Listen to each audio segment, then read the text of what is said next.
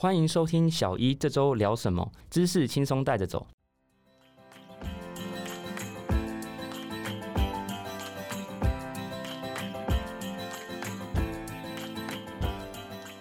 很开心，我们今天邀请到台北市立联合医院整合医学科的江冠宇医师。江医师你好，哎，大家好，哎，我是主持人 Ryan。那因为这一次就是说，我们新冠肺炎疫情啊，虽然逐渐的解封，但是还是觉得说，哎，可以请到第一线的医师还有专家来跟大家分享一些关于最近莫德纳疫苗的一些观点。那江冠宇江医师最近从五月那时候慢慢就是开始疫情升级嘛，到慢慢现在逐渐缓和。那最近在医院看到的有没有一些民众啊的一些行为的变化？哎，那在应该就是等于说是医疗复工的过程嘛，我们这称这个叫做复战，因为跟以往的这那个在疫情时候降灾不能降灾就是啊，你这这住院的病人赶快出院啊，然后像门诊的病人呢，就门诊就给他断了，甚至会爆发出一些洗肾的病人哈，他可能要另外再找诊所看有没有接这样子。那医院要完全就备战给 COVID-19 的疫情。那当然以现在来说的话，就是慢慢有些硬需求的病人哈，像是比方说像洗肾啊，或者说想需要接生的。嗯，他产期已经到了哈，或者说那个真的有有一些开刀的需求，有些急刀了哈，大家都知道，就是有些阑尾炎很严重的，或者像像是那个疝气啊，哈，急性疝气，那些其实都很很需要开的那种急性需求，他他就会回来。OK，所以现在医院也是面临一个状况了哈，就是我们之前哈，就是专门在收那专责病房那些阳性的病人，对不对？现在阳性病人没有那么多，但是现在很多专责病房现在在想办法，在他现在清销哦，然后就变成要恢复跟一般病房是需要一段时间。OK。那只是医院这个时候在急诊就会有很多哎，筛检后他是阴性的病人，可他有医医疗需求是，可是他要住上病房来后，他其实会拖一阵时时间。可是这时候，因为其实这是台湾一直以来的那个问题，就是你要真的说我这边床不够的时候，我要转给外面的医院，其实那个管道不是通通畅的。OK，所以说急诊人员这个时候其实压力还是很大。OK OK，就是有点像是说，哎，就是上面已经慢慢想要把专责病房挪给正常的医疗需求的人，那但是。在这过程中，急诊的，嗯，因为现在可能转换还没那么快，对，那就会有点压力，就是说，哎，人还是有点卡在急诊。对，需求总是哦来得很急，然后我们调整总是哦都都有点。赶不太上哈，这是目前现在的那个医疗状况。理解。那哎，医师有没有发现说，民众来挂号的时候，会不会因为比如说，哎，他有打了疫苗，他比较敢来挂号，有没有这样的状况？其实要看他是什么样的需求啦。对，就其实哈，我觉得台湾还是一个老人的社会了哈。那老人家，这老人家真的有需求的话，他没有办法忍的，他还他还是会来挂诊的哈。只是说，是看他什么样程度的需求。那一些我们常说在这个门诊遇到什么 hospital shopping，会来逛医院，或者说有些。绿病症，哎，这个时候他就真的真的就就不会来，不会来了。OK，对，嗯，哎，如果这样，其实如果说在这样的情况下，不知道会不会形成一个社会效应，就是说，哎，未来这种 hospital shopping 的状况会因为这次疫情逐渐好转，还是觉得这样太乐观去想，搞不好疫情过去他们又回来？当然是会太乐观了。然后我觉得 hospital shopping 本身还是一些心理素质上的问题。哦，理解，对对。不过我觉得就是因为他是心理素质会有些多虑，所以疫情反而会让他更多虑。所以就看看疫情的发展是如何。不过我觉得这个没都没。关系，它是比如说，基本上需要的还是跟疫情那时候大家对疫苗疑虑一样，是需要更多的教育。了解，了解。那哎，医师打完的疫苗，你你是选择是 A Z 还是莫德纳？我们都是 A Z。哦，对，一开始第一时间只有只有 A Z 而已。在万华区爆发的时候，我们全部都是说啊，不能再等，不能再等疫苗。对，所以就全部都必须要打 A Z 的。对，了解。那因为现在就比如说政府有开放登记，那有的人就是选择 A Z 啊或莫德纳，这方面大家都会去比较那个什么，哎，保护力，就说啊，那个莫德纳保护力。比 A Z 好啊？那这个保护率真的可以这样比吗？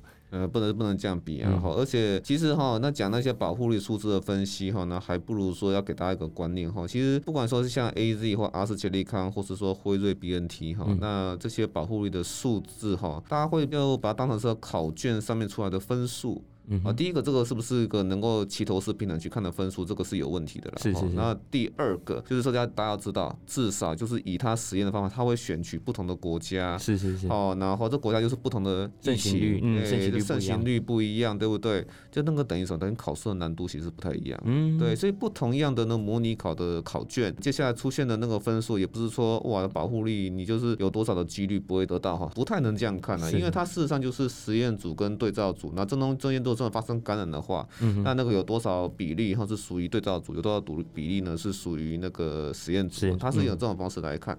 所以哈，我曾经有问过，像是台美生技协协会的会长高龙龙博士啊，那就是说，不只是这些世界已经先认证的疫苗哈，还有包括很多国家都在发展自己的国产疫苗。是啊，他们说，如果这些要完成，真的是第三期临床试验，免疫条件那个我们我们先不要讲了。是是真的这个时候要完成第二期临床试验，那至少收集到所有样本里面，它的要要受到感染的人数至少要满一百五十人。OK，对，那你买一百五十人，然后但是 哦，那个你除非说是在那个印度啦，或者在美国或这些盛行很厉害的国家，那才有可能短时间完成。是当初在一些那个可能疫情控制比较好的国家的话，那完成这些收案，其实你要感染到一百五十人，你要收案是要非常非常庞大，对对。所以在台湾，台湾在一开始爆发之前，搞不好连一百五十个都收不到，收不到。对 对。那所以刚医师提出一个观念，就是说现在这些如果真的要齐头式的比较的话，它必须同一个研究设计嘛，然后同一个实验场域嘛，对，才能去做这样子对比。因为就像比如说你隔壁班跟你这一班的人考的考试考卷不一样，然后隔壁班很骄傲的说：“哎，我考了九十分。”然后他说：“哎，你怎么只考八十分？”那如果是国中考卷，一个是高中考卷，这可能又不太一样。对，这就不能这样。对，不过呃，我刚刚突然想到是说哈，这就是为什么说是疫苗哈上市之后还要看它在真实世界的反应，实际是相当重要的。然后。就是说，我们常常我觉得国人一个比较错误的观念，虽然是这个跟莫德纳比较没关系，我讲的是 A Z 的哈，A Z 可能就是大家都知道在欧洲那时候发生的故事嘛，是是，对，就觉得啊那个什么血血栓之类，当然这是就是说在真实世界之后才发生的一个事情，然后保护力也被人家质疑，然后在我们亚洲这边也也更是有一样的这个疑虑。不过他们倒发现说有个现象，就是说哈，其实像英国哦现在的状况，就是因为大部分人都是打 A Z 嘛，大家发现说，哎，现在打完 A Z 的二剂。完成率提高之后，就算他们百分之九十七以上的病毒株哈都是 Delta。现在哦，现在哦，他们开放之后，反而就是哎，那个确诊数有。下降啊！对于阿尔法的时候，就是发现说，哇，那个四月哈，就是开始下降的超快。他们度过很平静的四到五月，但六月是 Delta 来了啦。嗯。但是哈，他们的死亡率哈，从阿尔法以来哈，那个死亡率就是维持这样。他们说 Delta 来确诊数一度有上升的，可是死亡率就是维持大概在二到三 percent 这样子。对，所以那 AZ 就是反正在真实世界的那个数据哈，好像还蛮蛮不错的，防重症防重症很好。对对对，所以在这个时候就是在 Real World 跟有时候在我们在实验的收样本的时候，会有一些差异，就在这个地。地方对，所以疫苗上市之后哈，所以我们还是要看说，在各个其实很多国家都当我们的学长姐，他们在别的国家，他们啊大概是使用多少比例哈，这种疫苗那种疫苗，然后呢，大家整体表现起来是如何，这个我们要持续要观察。理解。那因为有些时候大家会就是打完疫苗嘛，当然最直接就是副作用，那大家比较穷担心的是那个严重不良反应嘛。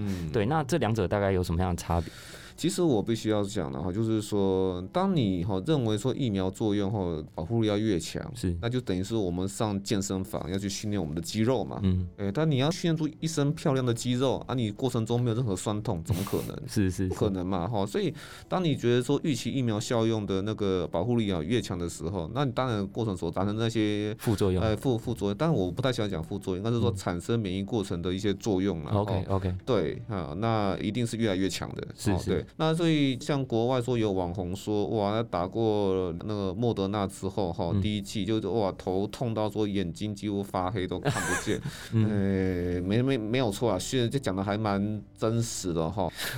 那所以我会觉得说，大家在面对这些不舒服的作用的时候，反正怎么要懂得去处理，会是比较好的一件事情哈。包含说这个时候要多喝水，嗯这是亚洲人比较缺的哈。亚洲人可能是 hydration 那个水分的供给，有时候大家都习惯工作忙，像老一辈更更是这样哈。然后保持他们年轻的时候那个不太喝水的习惯，喝水了，不要喝茶哦。啊，喝茶让自己更脱水哈。那真的就是，如果说有什么消炎药的话哈，那当然是不要忌讳去取得了。当然就是，事实上现在哈，并没有任何的证据证明说你用普拿疼，我们叫 acetaminophen 嘛哈，甚至说拿 NSAID 会让保护力降低，没有任何的依据。所以说不舒服，你可以去求医就没有关系。好，这甚至可以事前哈，那跟你自己信任医生咨询之后，这样取得一个你自己适合的一些所谓让你哈退烧药、缓解止痛缓小药。发现你一些不舒服啊，这个我觉得是在一开始施打那些比较脆弱的人群，比方说老人家，这点其实还蛮重要。当然呢，我们会说很多所谓的猝死率或是怎么样的哈，我会觉得说这个其实大家哈报道上看起来会觉得很惊悚，哦，那但是事实上有些报道他后来出来说哦有分析死亡率原因，其实大部分都是跟那些疫苗都没有任何关系，因为你看这死亡率那么多，那个时间顺序不等因果关系啊，连颈椎断裂都可以算是疫苗的，那那那那那家是不是我录上去哈那个轻乐？乐透，啊，结果他中了，也可以算是也算是 A Z 疫苗哦，我打了。假设乐透的儿子问他有没有打疫苗，他说哦有，我前一天打疫苗。对，那这样有有说这有因果关系吗？肯定没有，肯定没有。然后，当然莫德纳哈，它的所谓的产生比较强的作用，它会是在第二次。OK，那我们大部分人打莫德纳都其实还没有打到第二次然后，所以这个时候就是大家可能我刚刚所讲的一些建议，说水分呐，其实水分比较重要哈，水分还有说一些降消炎的药物，可能要先准备好这样子。理解理解。哎，医师打 AZ 的时候，应该可能第一天也会有一些哦。那我跟你讲，就是应该是这样讲哈，那时候就是准备要进专责病房了哈。那时候在那前几天打哈，我我那时候就大概十二小时之后，那个感觉就就来。我不会像大家讲说被车撞啊，不 不至于这样哦。当然他感觉就比较像是我我的血被放干了哦，就有点虚虚的，一就虚虚的，然后而且还冷呐，就是那种血的温温度都都没有。对对对对对，所以我永远不会忘记，就是说哈，在我那时候头整个很重，然后整个快没有力气的情况之下，在发作那个半夜哈，那个专责病房刚新开，然后十二个重症病人全部都涌上来哈，我那十二个里面至少有五六个哈，因为都比较老，哦，都等着要插管这样子。哦，那我们那时候还说，是不是可以先不用插？因为哈，我们的 ICU 的床不够。理解，对对对对。OK，对啊，因为就是说，哎，慢慢也看到身边的一些医护同仁，有的已经有达到莫德纳，那有些时候也看一下，就发现说两个其实都会有相对的副作用啊，因为大家年轻辈的打，一定有。对，那 A Z 疫苗是作用是重在第第一次，然后莫德纳它是在第二次，所以那个未来在台湾九月进来那个 B N T 啊，那个辉瑞 B N T，它其实也是在第二次的。M R N 都比较像在第二次。对，但是我觉得说台湾，但是因为疫苗进货的问题啊，我觉得其实有点相反啊，是因为当那个大家认为说 M R N 疫苗啊，它它的保护效用，它产生的抗体浓度会比较高的时候，哦，我我讲的不一定是保护力哦，因为保护力跟抗体浓度它不完全哦是一个正比关系哈，有时候还要看那个 T 细胞的反应。对对对，那 T 细胞反应好像那个 A Z 疫苗还稍微强一点点，是是。不过这个都没有关系，但是可以说是你在抗体浓度产生比较多的时候，你就是所谓的第二季哈，你的那个反应就会比较强一点，你的所谓产生不舒服的作用。哦，那所以台湾的老人家都比较喜欢 mRNA。疫苗，我觉得这一点实在是我个人觉得有点不太好啦。OK，对，其实老人家就当初是 A Z 最好的，是是哦。那当然说抗体浓度没有像 m R N A 疫苗这么多，嗯哼，就是这个意思就是说，它至少它的那个相对不舒服中会稍微缓一点，缓一点，对对对。因为老人会有引发其他共病，会比较麻烦。对对对对，那像那个韩国啊，他们数据整个相，因为这这有关于说他们国家有什么疫苗，然后先试打在什么族群，族群就可以看得到。那韩国 B N 有是有六百多人的后来的。死亡啊，OK，对对对，所以说每个疫苗都有它的利弊得失。不过，大大家这些死亡，我们都会在后续的调查啦，哈，才去确认。对对对对，因为对老人家来说，还是必须要讲哈，你不打，保护率它就是零。是，哦，那保护率是零的话，你等到真的感染的话，就会像一开始哈，我们的专责病房，或者说现在美国还在加护病房的那些哈，那肺全部是白的。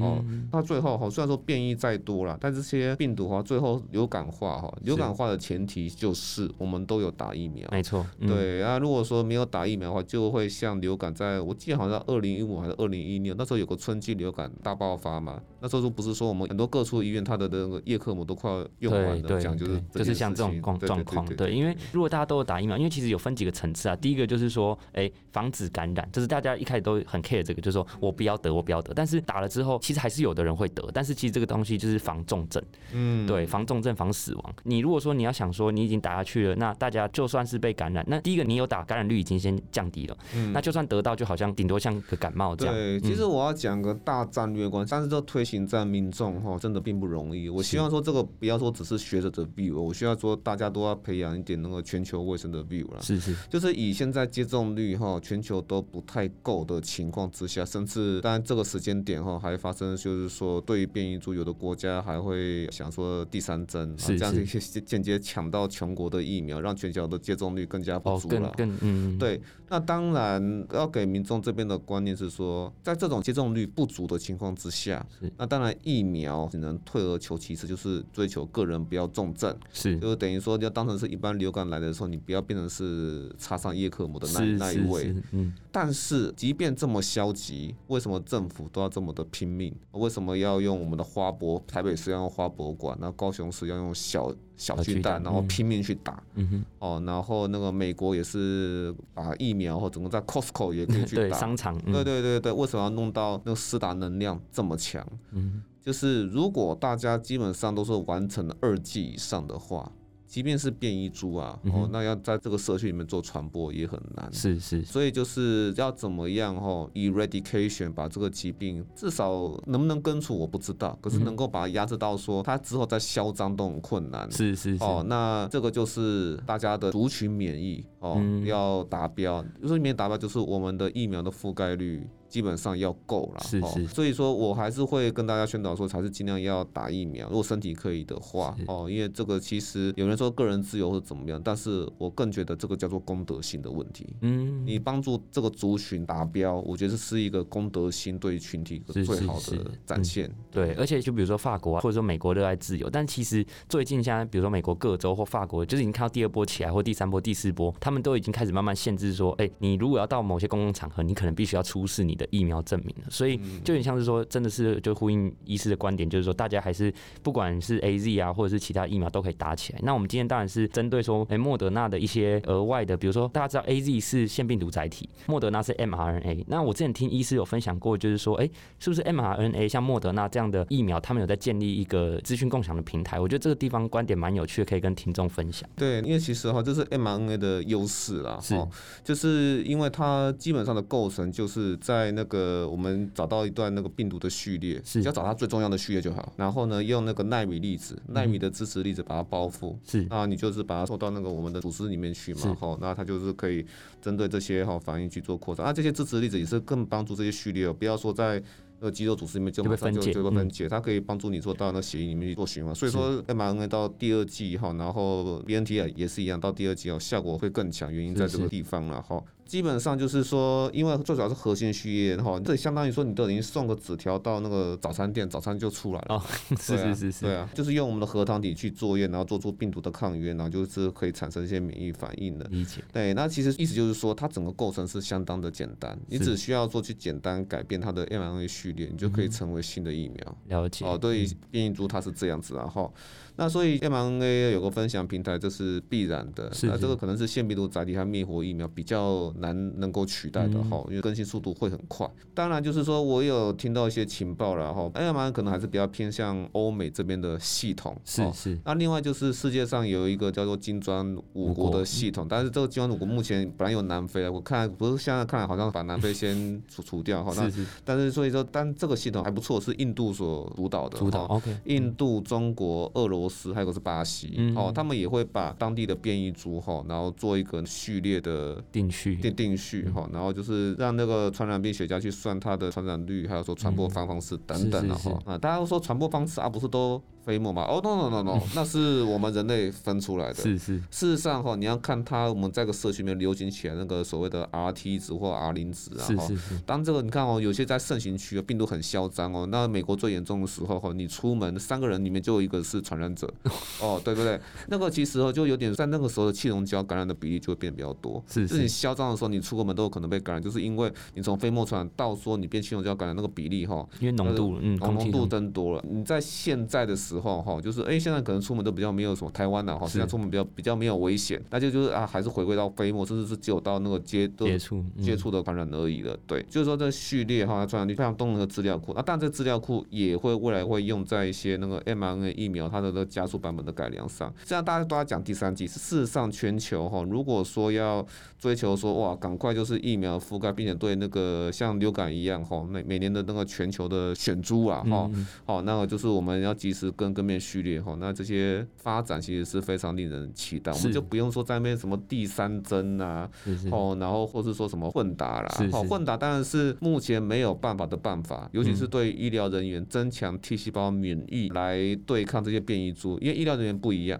哦，医疗人员他们是那个一旦我我被传染到啊，我也要被框列嘛，啊，啊我被框列，我就从医疗的战斗战力力减一再变成战力减一，而且敌人还加一 哎，没有啊，第二框列的时候，敌人是变成是假死复数的，对对对对对对，嘿，所以哈，混打是目前没有办法什么办法，但是当然了哈，在公共卫生上，以后大家未来就那个像是流感哈，全球定序然后或者是说那个预测预测，对对对对对，那个美国 NIA 的就是 Dr. Fauci 哈，他那个白宫顾问哈所在的那个过敏与传染病研究所哈，他们就是说，当然就是还是会有第三针、第四针，可第三、第四针一定要锁同一个厂牌嘛？不一定，哎，其实因为你都是锁同一个厂牌的话，第一个民众不方便，第二个政府更不方便。是是是，哎，对你像加拿大那样子的话，就是这个先进来了啊，那个进来，这个常常就为什么混乱会发生？就截长补短嘛，就是你很多第一季人等太久了，那就拿别的厂牌第二季来先打，嗯，来去补。不过未来第三、第四季应该就是所谓的混打，就是说我会跟他讲出说洗牌式混打，这个我有讲过，这个不是说说什么我发明出来的名字，而是说你真的要第三季的话，你要那个在同一个厂牌，这是太困难了。是是，对，那。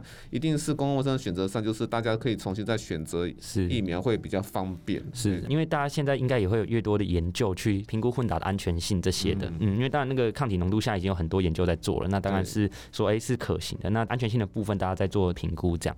那这一次因为有邀请江医师有看一些，比如说 Elsevier Science Direct 里面的一些文章，那有些提到比如说哎青少年的一些施打意愿的一些中西差异啊或什么，有没有可以跟大家分享？就是青少年啊，美国我觉得美国。青少年跟亚洲青少年其实是不太一样的，然后亚洲青少年因为主要是亚洲还是一个比较，但是有些威权家庭的背景在里面，OK，他们还是有一些恐惧的效应。但是亚洲普遍来说，然后如果说以台湾啊，还有说韩国、日本啊、中国来说，受教育的背景也都是知识的普及也都比较高了哈。哦，所以说你要他们接受疫苗是大概是没有什么问题啊。但是这样在欧美就不太一样哦。比如美国虽然是一个很强盛的国家，或欧洲很多国家也。都是很强盛的国家，是，但是他们的国家里面就是也是有一些地方哈，那民众的那个观念哈，其实并没有那么的普及，这会直接影响到一些年年轻人了。哦，美国现在就是还是有整个家庭哈都不愿意接种疫苗，连带就是影响到他们的小孩。对对，哦，这个就是一个问题。然后第二个就是保守主义嘛，对。然后另外一个就是说，哈，美国他们这边也有讲啊，记得之前哈，这个跟这个 Science Direct 发表的那些文章是异曲同工之妙，就是美国的那个杂志叫做《加码》了哈，哦，两个其实都有讲，就是因为美国的年轻人的社会知识跟别的族群所谓的社会弱势是不太一样，是是，年轻人是属于自己的社会知识，来自于同才的认同，对，还有有些是浪漫。关系就是我，我今天跟你远距恋爱，我但是隔段时间我一定要跟你去见面啊！啊，我跟情侣我一定要牵手啊，我一定要亲密接触、亲嘴啊，我一定要发生人与人之间的连接啊！哈，对对对对，好，那那当然了，这个过程中，第一个就造成他们推行公共卫生政策，你说那个洗手哈，或是说保持社交距离，要好好待在家里，戴好口罩。是。那个就很困难是那个就超那个东西超困难。然后疫苗的话，其实也会发生说，他们那年轻之间互相的认同就。我班上如果说超过一半或四分之三的不打疫苗，那我就觉得不打比较算是主流这样。主流啊，对啊，嗯嗯，这是这是这是年轻人目前会遇到问题。所以说现在很多小儿科医师就出面疾呼说不行，你们哈还是要打疫苗，然后必须要戴口罩或怎么样。我那个引起年轻人还蛮大的反弹的哈，包含说家长出来说我都已经打好疫苗了，你还叫我小孩子要打疫苗，你什么意思？哎，有这样的，因为美国哈他们是有些家庭有些哈。一开始接受疫苗的人，他们对疫苗理解错了。是。哦，他们是认为说疫苗打下去，我口罩顺便就脱了。不是，不是，不是，嘿。嗯。但你在半年内你要抑制住疫情，你还是要靠那些公共卫生作为。是是。是长远来说，我们当病毒越来越不嚣张，是要靠疫苗。但是近期你要压下来，还是要靠我们那些戴口罩、洗手。对，这是第一个了哈。然后他们就觉得说，我他们就家长就觉得说我打疫苗就是为了让我不用戴口罩，然后另外叫让我小孩子不用打疫苗，因为我保护到我小孩啊。结果没有，他们就全部都压起。啊，对对对对，了解。那因为疫苗啊，就是我们大部分的疫苗都是限制在十八岁以上才能打嘛。那但是已经慢慢很多研究都已经往下去做了嘛。因为大家也在想说，年轻的人也是要让他们最快的是那个辉瑞 B N T，但其实像莫德纳，它也在实验中。哦，我相信这速度很快啦。对啊，因为年轻人应该是没有什么太大的问题。哦，年轻人是最其实是最能够承受住 m R N A 疫苗一些不舒服的作用，不会像老人家那样子哈。那我觉得这速度是。还蛮快的，我觉得很值得期待。期待，嗯嗯嗯，因为这样的话，比如说普及就不只是普及在年长的高风险群，而是就是说整个往下扩及这样。对，没错没错。嗯，理解。对，那这样的话，其实哎，我们之前是不是有提到我们怎么去看一篇论文？比如说像之前那个 Elsevier 有一些文章啊，他就是来审视，比如说当初莫德纳做疫苗实验的论文啊，然后他们会去做一些审视，这样。对对对，那个是一个对于说 random control test，就是说对于随机控制实验的一些。方法的说明，然后我们有时候哈，它并不是说单靠你要怎么去评读一篇文献哈，因为每个文献它其实数据出来了嘛，你收了那么多案哈，然后这些族群呢，你说的这些族群是不是说它是双盲的？是，就是说有些人就是他可能是事前知道，然后有做些选择的话，那这个实验其实就不会准，就会。所以从操作人员，然后到收案者。好，然后把它慢慢被分组，接受不同的 intervention，是不是从头到尾这些实验人员到这些受案者，是不是都是不知情？不知情，这点是很重要。然后之后你在那个这些哈疫苗他们出来的时候，每篇论文它都有哦，它那个主要的，你收集这些数据之后，你主要的结果是什么？是啊，你次要的结果是是什么？嗯，你有没有回答？哦，那这些最主要的问题，就疫苗打下去，你的安全性呢？哦，那你的那个主要的保护力结果是如何？哦，这些最基本、最切合要点的，你有没有直接回答？回答？但有时候要注意哦，有些文献它会颠倒过来，因为他发现他主要的结果做的不好，做不好，他就把它移成次要次要结果。对，这个是我们有时候念 paper 哈，如果你念的多的话，就会发现到一些数据操作上的那个。所以说这中间有没有说一些数据的操作哈？这点就。很重要，还有有些那个实统实验啊，统计方法，他会不会说是某一个统计方法吼？哎，好像做的不漂亮，他就换另一个统计方法，嗯哦，那让他稍微看的比较好看一点。嗯可是这个在如果说对统计学比较强，或者说对于文献评读后那个有一定的那个经验之后，那从中去看出说，哇，他是不是有挑个对他自己比较有利的方式来表述？这点其实就很重要。然后重点也有说后面的讨论，是后面的讨论就是意思就是说。哎，那我这个文献出来的时候，那我们是不是也可以针对说哈，它不同的文献可能有不同的结果？是。好，就结果相反的，我们去做讨论。是是是。啊，如果没有做讨论，就是拿的文献都是都是自己的，嗯，支持他的，呃，那个可能也不是很公允啊。是。这个就是属于我们文献在评读的时候，有没有说能够掌握到说所有这相关研究所有的文献都能够 include，能够包含在里面，才能够做说啊，你这个整个综合的文献它是客观的，它是一个值得当让大家来参考，而且公信力足够。理解理解。好，那我们今天很开心邀请到江冠宇医师来跟大家分享关于疫苗的。一些知识啊，尝试，然后还有到最后很深入的这个研究的部分。